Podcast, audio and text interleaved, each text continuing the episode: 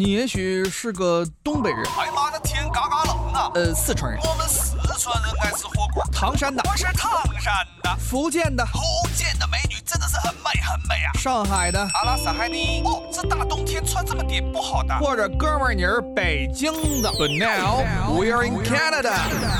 大家好，欢迎收听今天的魅力多伦多，我是主持人东晓。那么说到电影节啊，我相信大家一定会想到那些脍炙人口的国际电影盛事，嗯，比如说什么戛纳电影节呀，韩国的东呃首尔电影节呀，这些都是非常出名的电影节。那么提到这个北美最具声望的电影节之一啊，大家就不能不知道这个咱们多伦多自己的国际电影节了，也就是简称 TIFF 的呃多伦多市国际电影节。那么其实。TIFF 啊，已经是成为了很多电影迷、导演、明星以及业内人士的狂欢之地。其实每年啊，这个加拿大最大的电影节吸引了世界各地的电影人齐聚于此，啊，共同见证电影的魅力。那么在本期节目啊，我们也是一起深入来探索一下电影节的来源、历史以及那些激动人心的电影作品。包括一些导演的心路历程、明星的璀璨光芒，以及那么这个多伦多国际电影节的由来，是在这个一九七六年的时候，由加拿大多伦多本地商人，呃，也是同时也是这个电影制片人比尔·马歇尔以及他的两位好友三人共同联合创立而成。那么在一开始啊，为了创办这个电影节，啊，他的这个创作人之一啊，也是特意去了这个柏林和戛纳电影节，一边偷师。一边搭建自己的关系网，啊，然后这个在这交错间，这个多伦多电影节就是这么诞生了。那么很多人一开始啊，认为这就是玩票，一些人在自娱自乐。但其实这三个人啊，一开始就非常的认真，想要把这个国际电影节做得非常好。那么能把这个，那么要大家要知道，这个多伦多国际电影节是这个北美最重要一个电影节，每年九月份在加拿大。多伦多举行啊，马上也是快到了。那么自这个一九七六年创办以来啊，大约有六千部电影在这里与大家见面。那么其中啊，就有三百部登上了这个奥斯卡提名的名单和领奖台，由此啊，也是被誉为这个奥斯卡的前扇照。那么奥斯卡我就不用跟大家再做过多赘述了，我相信每一个观众都是非常了解奥斯卡的这个含金量。那么能够被奥斯卡那被被大家誉为说是奥斯卡的前哨站，那么我们也能可见多伦多国际电影节是它这个在电影人心中的分量是一个什么样的地位。那么多伦多电影节就跟多伦多一样，它是推崇这个多元化。那无论你是好莱坞大片儿，还是独立制片，或者是试验作品，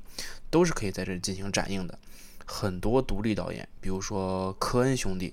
或者是昆汀，那大家都知道。他们都曾在这个多伦多的国际电影节当中啊获得了首肯，而且还有很多大量的这个亚非拉电影、印度独立电影，其实都会选择在多伦多电影节首映。那么这个多伦多电影节啊，最高奖项为人民选择奖。那么赵婷导演的《无依之地》也是获得了该项大奖，他也是成为继李安之后啊第二位获得人民选择奖的华语导演。那么说到这个文人民选择奖，我们刚才也提到了，说一开始大家都认为他们三个是玩票，但人家很认真。为什么能这么认真呢？大家应该想想到，能够把人民选择奖送上奥斯卡的电影节，其实真的没有几家。也就是说，能够把自己的电影节上的奖项的作品送到奥斯卡上是非常难得的。那么，其实从一九八一年之后啊。呃，多伦多国际电影节又曾多次把自己的这个人民选择大奖的电影送上这个奥斯卡的讲台。那么，比如说1981年的《烈火战车》就获得了当届奥斯卡的最佳影片。呃，在2008年的时候啊，还有很呃有这个《贫民窟的百万富翁》，以及2010年的《国王的演讲》，以及2013年的《为奴十二年》，以及2018年的《绿皮书》等等，都是由。多伦多国际喜剧节先开始将他们选为人民选择奖，之后啊，到了奥斯卡上又一举夺魁，所以啊，这个成绩带动市场。那么时至今日啊，多伦多电影节其实已经成为加拿大和全球最大的国际电影展会之一。那么整个电影节期间，参与者能够达到四十万人，那么要超过一千二百个加拿大和国际媒体会前来报道。那电影节的这个创始人比尔·马歇尔曾经说过，说要把电影节做成节日的节日，因为这里是一个嘉年华。那么整个多伦多国际电影节啊，常设的单元就已经超过了二十个。其中比较有影响力的是全景单元、大师单元、纪录片单元和午夜疯狂单元，以及这个特别展映单元。最后还有先锋放映单元。那么我们来跟大家一一介绍这些单元，它们究竟代表了什么，以及有哪些优秀的作品。那么首先啊，全影展映单元是具最具有影响力和商业价值的。那这这个在这个单元当中展映的作品，大多数是全球首映。啊，只有少部分，它也可能是这个北美首映。那么，在第四十三届多伦多电影节上，张艺谋执导的《影》和姜文执导的《邪不压正》就均入围了这个全景展映单元。那么，第二个就是大师单元。大师单元是呈现最具有国际影响力的艺术片导演新作，比如说有戈达尔、大卫林奇。佩德罗·阿姆多瓦以及北野武曾经啊都在这个单元里展映过自己的新片。那么华语导演侯孝贤执导的这个《刺客尹妮娘》，以及这个贾樟柯导演执导的《海上传奇》和《江湖儿女》，以及许鞍华导演的《黄金时代》，都曾经登陆过这个大师单元来进行展映。那么特别展映单元呢？这个电影的类型是最为丰富的，也是最具有看点的这么一个单元。每年参加该单元展展映的这个作品啊，能有五十到八十部，并且从往届片单上来看，既有欧洲三大电影节扬名的艺术佳作，也有一些深藏不露的这个奥斯卡种子选手。那么同时啊，这也是华语电影出现最多的单元之一。那么曾经陈凯歌导演执导的这个《妖猫传》，以及刘杰执导、杨幂主演的电影《宝贝儿》。就曾经登上过这个特别展映单元，还有这个当代世界电影单元。这个单元啊，展映的影片其实是偏文艺小众，啊，很多文艺小清新可能会去看这个单元的作品。那么作品啊，多聚焦于当代的一些社会议题，讲述细腻动人的故事，观众啊也能够在这个单元当中啊领略到不同文化地域的风土人情。那么这个单元的华语入围的电影其实是非常优秀的，可以跟大家说一下，有冯小刚导演执导的《唐山大地震》，还有韩杰导演执导的《哈喽树先生》。那么在这部电影当中，也是呃王宝强的表演和是被列入了这个北影的教科书。还有张艾嘉导演执导的这个《念念》，以及张扬执导的《冈仁波齐》，都曾经在这个本单元上留下这个惊鸿一瞥。所以说，这个单元也是非常有含金量，而且出来的电影也是非常高质量的。那么接下来就是这个午夜疯狂单元啊，这个午夜疯狂单元就是只发掘在这个全球优秀的 cut 片和 cut 电影人。其中啊，包括了老一辈的 B 级恐怖大师，也有一些好莱坞的片方新秀。那么，其实值得一提的是啊，从1991年的《倩女幽魂三》开始，那么该单元展映的香港电影几乎涵盖了香港影坛黄金一代所有导演们的风华一起之作。那么纪录片单元就很好理解了，那么纪录片单元就是这个在为观众献上这个世界各地的优秀纪录片。啊，内容可能会涉及到宗教、政治、文化、种族等不同文化背景。那么纪录片单元其实也是多伦多国际电影节非常非常重头的一个单元啊，它的这个地位也是非常高的。那么我们刚才是简单介绍了一下多伦多这个国际电影节和它的一些单元展示。那么其实提到多伦多电影节啊，不得不跟大家再提一下这个威尼斯电影节。为什么呢？因为其实。多伦多电影节跟威尼斯电影节之间，还有一些明争暗夺的争斗啊，这是为什么呢？是因为他们都在争夺这个奥斯卡前的前哨战的这么一个称号。那么这两个电影节啊，本来可以说是相安无事啊，一个竞赛型，一个非竞赛型，一个重艺术，一个重市场，一个在南欧，一个在北美。本来是这个井水不犯河水状态，但是啊，却一度暗战汹涌，甚至在二零一四年的时候啊，甚至出现了这个正面交锋。为什么呢？就是当年温威威尼斯的这个电影节刚刚举行到一半儿，那么就接近一半的这个媒体和片方直接转战到多伦多电影节，这种宾客蜂拥赶去别家做客的场面啊，确实是让威尼斯电影节整个颜面扫地。那么。不过，在近几年啊，这个威尼斯的凭借金狮奖的影片连续成为奥斯卡大奖的得主，也是得以重振雄风。那么一番这个明争暗斗之后啊，两大镜电影节似乎也是意识到了，啊，风水轮流转，大家还是以和为贵。所以说，今呃，在二零二二年的时候啊，这个多伦多电影节的灵魂人物，也是在多伦多任职三十七年的这个前总监兼首席执行官。多皮尔斯·汉德林呃担任了这个威尼斯电影节主要竞赛单元的这个评委。那么他们为什么一开始会产生这样争斗啊？其实也是因为他们的举办时间啊是非常相近的。因为大家很少把多伦多和戛纳或者柏林电影节来进行比较，因为他们的举办时间其实并没有如此的近。那么威尼斯的举办时间通常是八月底到九月初，那么多伦多也是九月初。到九月中，其实两个时间是非常接近的了。所以在如此接近的一个时间段举行两个电影节，那么行业的关注，甚至是影片的首映选择，那么就这些事情种种加在一起，那不得不使两个电影节进行一番的明争暗夺啊！这就是一个很有趣的一个小故事，大家可以知道一下。那么我们也是把目光和视角放回到咱们多伦多电影节本身。作为一个普通的观众，如果你想要在多伦多的电影节上玩上这么一圈，那么到底应该是怎么着手呢？这个可以跟大家讲一下啊。那其实从一九七六年到现在，多伦多电影节其实能够成长为一个影足以影响世界的这么一个电影节，那其实啊也是要非常感谢那些眼光犀利但又情感丰富的非专业老影迷，也就是广大的电影迷同朋友们。那么每年九月，这个广大的加拿大影迷就开始为这场年度盛宴排起一个长队，啊，至少也是要看上二十场电影。那么次数多了，也就自然积累出很多在这个多伦多买票、看明星、下馆子以及看风景的这么一个经验。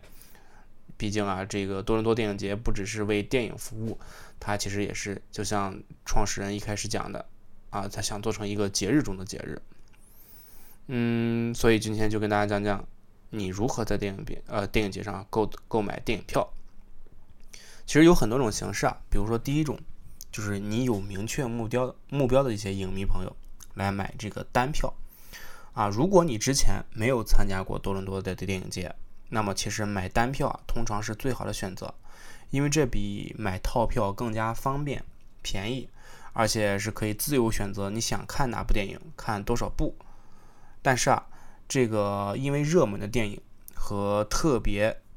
放映场次的门票，往往会提前会被提前购买套套票的人抢到，所以说这些场次一开始准备预售的时候，你就要准备好下单了，这个抢的速度可是非常快的啊。那么，由于在这个多伦多电影节的这个受欢迎程度啊，你想看的电影。可能一开始啊就是售罄的状态，而且是这种特别的场次。但是啊，你也别担心，这个组织者经常会在整个电影节期间发放一些额外的门票。所以说，大家记得每天早上八点的时候啊，看一下自己的售票网页，或许你还有能够一些抢到门票的机会。那么想看大量影片的影迷啊，推荐是去买套票，因为这样既节省费用，又节省时间。还是非常方便的。那么值得一提的是啊，这个除了看电影本身的这个活动之外，能够参加红毯仪式，其实也是这个多伦多影迷最热衷的一个活动。那么 TIFF 啊，总是能够吸引到一些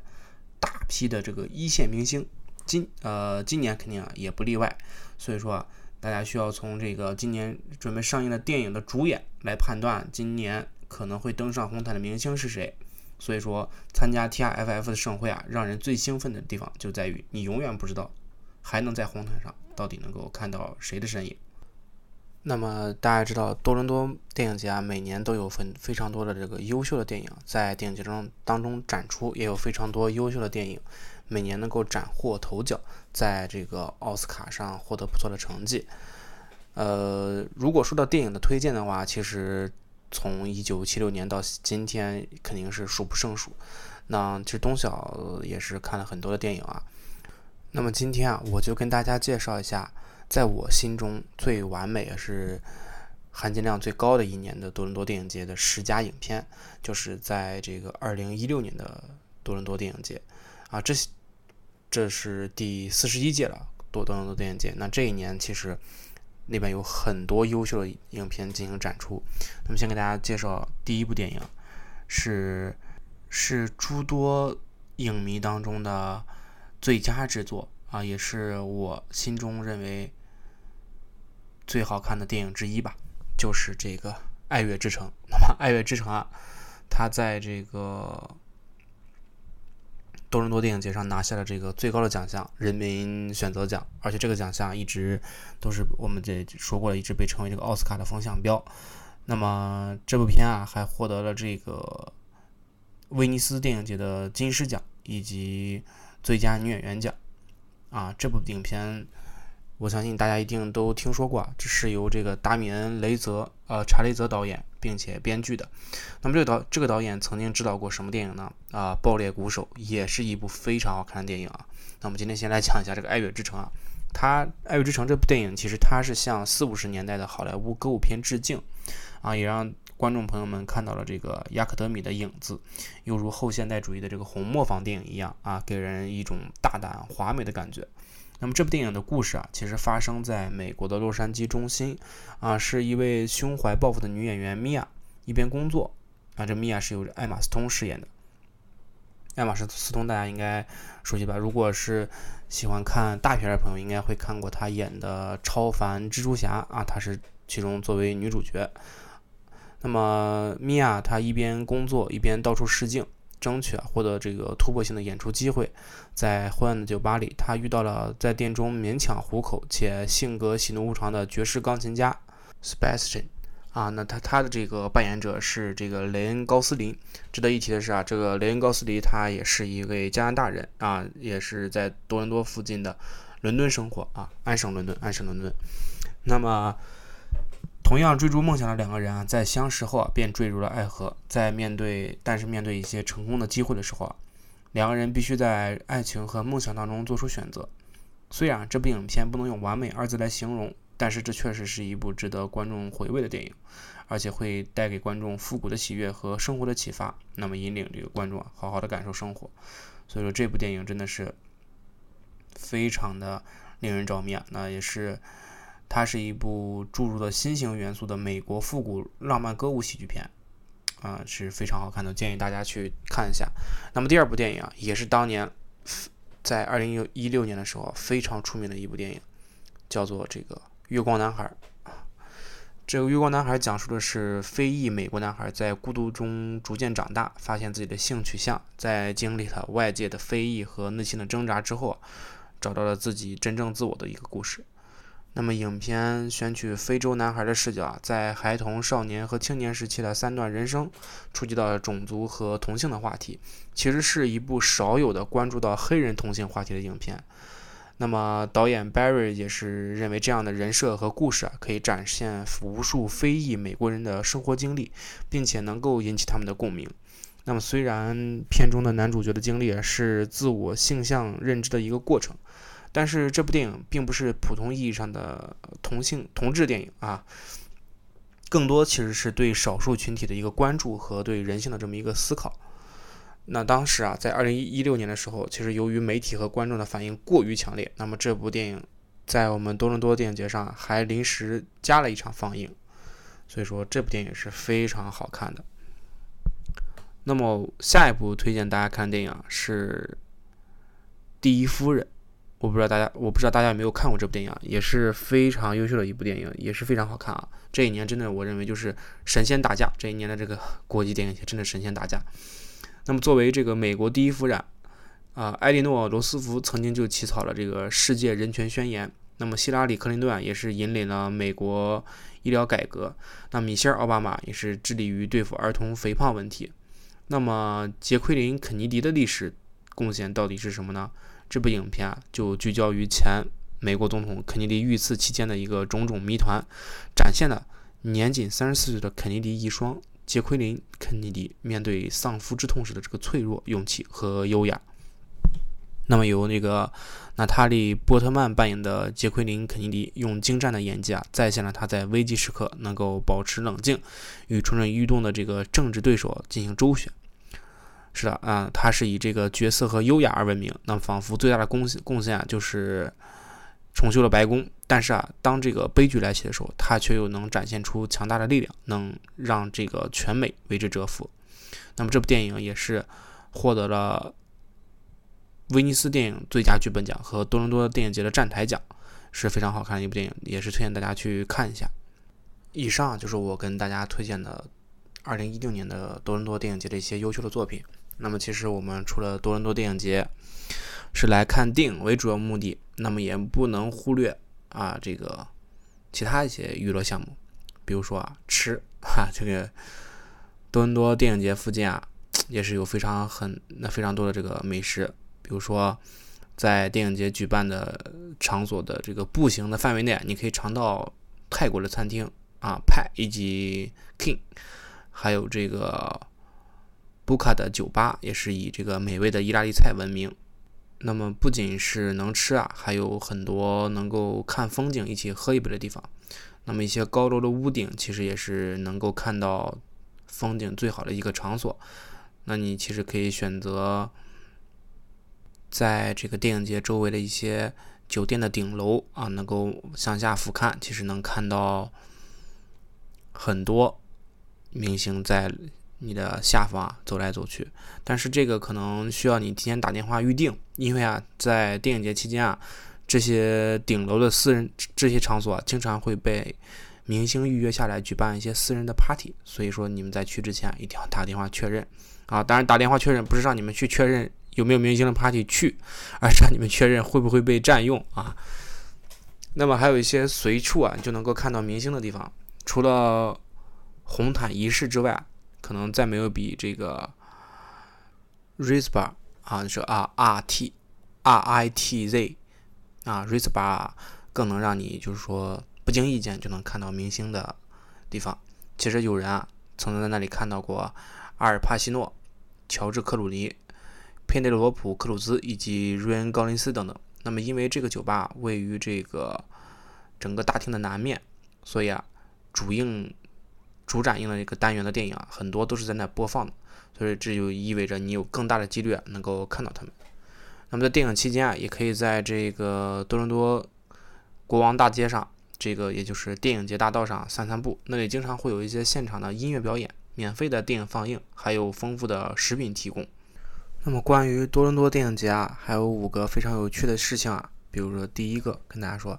曾经啊就一部电影，以多伦多电影节为背景，讲了一拍了一部悬疑电影，所以说整个多伦多电影节就成为了这个悬疑电影的拍摄地。那么第二个就是它确实是，至今已经从一九七六年来说啊，到目前为止已经放映了接近九千多部电影，还是非常多的。那么第三啊。就是说，它是作为这个奥斯卡颁奖典礼的重要跳板，这个我们在节目当中也是多次说过了。那么第四个有趣的事情就是，它曾经啊在国际电影节当中还引发了一场骚乱，就是在这个一九七八年的时候，加拿大电影《赞美老年妇女》这部电影几乎引起了骚乱，是为什么呢？因为这个门票超卖，很多观众啊被拒之门外，所以很多观众就发起了这个暴乱，也不是暴乱，就是。呃，引起了一些骚乱。那么第五个有趣的事情就是，肖恩潘这部这个演演员在这个一二零零六年的一次媒体发布会上，他在台上抽了一支烟，所以就导致啊，整个主办方以及这个多伦多电影节啊，被多伦多卫生公共公共卫生局罚了一笔款项。啊，这是五个特别有意思的小故事，是关于这个多伦多国国际电影节的。那么在节目的最后啊，我们也是跟大家说一下，在今年，也就是二零二三年的多伦多电影节，将会有六十部电影继续放映，而且是完全不受前段时间好莱坞罢工的影响。那么值得我们关注的是宁浩的新片，也是参与这次展演当中。那与宁浩携手合作的就是刘德华，那么两人是在第一次呃第继第一次《疯狂的石头》之后啊，第二次合作。那么第一季第一部电影。他们俩合作第一部电影《疯狂的石头》是由这个刘德华投资和监制，呃，宁浩作为导演首次出演，啊，首次执导拍摄了电影。嗯，当时红红了那一部电影红了的演员，大家应该都知道吧？就是黄渤。而且那部电影也是东晓本人最喜欢的喜剧电影啊，没有之一，真的没有之一。那部电影真的是将黑色幽默也体现的淋漓尽尽致，真的特别好看。那么今年这个多伦多国际电影节啊，已经宣布了来自七十多个国家和六十部电影参与这次展映。那么很多影片都是全国首映。那么有亮点呢，有很多，包括有这个多位演员执导的电影，其中有这个迈克尔基顿，他的这个诺克斯走了，以及安娜科德里克的《Woman for for the Hour》。以及这个，以及维果莫塔森的《死人无害》等等等等影片，啊，那么这个国际电影节啊，也这这今年的国际电影节也将举办亚历山大·佩恩的《The Holdovers》啊这部电影的国际首映式。这是一部以圣诞节为主题的寄宿学校喜剧片，它是由这个保罗·基亚马提和。达尔·乔伊·伦道夫主演，是秋季电影当中啊最受期待的影片之一。那么还有另外两部美国电影啊，也是备受期待作为全球首映，分别是这个克雷格·吉莱斯皮的《傻钱》，是一部这个华尔街与游戏玩家的笑剧，是由这个皮特·戴维斯和塞斯·罗根以及谢林·伍雷德主演的。那么对于这个。皮特啊，戴维斯，我相信如果是经常看周六夜现场的观众，可能会对他有深刻的印象。他是最具天赋的，也是最具年轻的演员之一，是一个非常出名的喜剧笑将。所以说这部电影是非常值得大家去关注一下。那另一部啊，就是这个托尼·格德温的段子喜剧《伊斯拉》，是由这个罗伯特·德尼罗以及乌比·戈德堡和这个鲍比·卡纳维尔以及罗斯·伯恩主演。那么许多国际影片都已经列入了这个国际电影节的名单当中，所以说大家如果感兴趣的话，也是可以去看一看。那么包括韩国导演的灾难片《混凝土乌邦乌托邦》这部电影也是非常受到人们的关注。那么以及刚才我们提到了宁浩导演的名人讽刺片《全民明星》啊，这部电影也是非常有意思，讲述的是一个明星他为了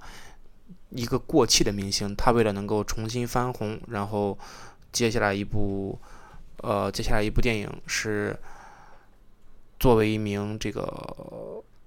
支教老师，所以呢，他将去乡下真正的体验支教生活，呃，围绕这么一个故事展开的，还是非常值得让人期待的。但是啊，因为大家应该也都陆续看到新闻，说最近这个好莱坞罢工的事情。如果这个十六万名演员和一点一五万名编剧集体罢工，导致这个演员无法走上红地毯，那么受到罢工影响的电影公司和流媒体服务公司啊，将会重新考虑是否参加这个多伦多电影节。那么这些电影和许许多其他国际电影节的收获可能就会岌岌可危。那么威尼斯电影节啊，上周就发生了这种事情，原本基于计划于下月开幕的《挑战者》电影就突然退出了电影节。所以说，还是有很多风险和不确定性的。不过，这个多伦多电影节的首席执行官卡梅隆·贝里也说，九月份很有可能会发生一些劳资纠纷，因为罢工啊和这个美国电影以及电视制片会联盟。但是无论怎么样，这个 The show must go on，他的语言也是坚定而充满活力。那么，也是谢谢大家今天的收听，我是主持人东笑。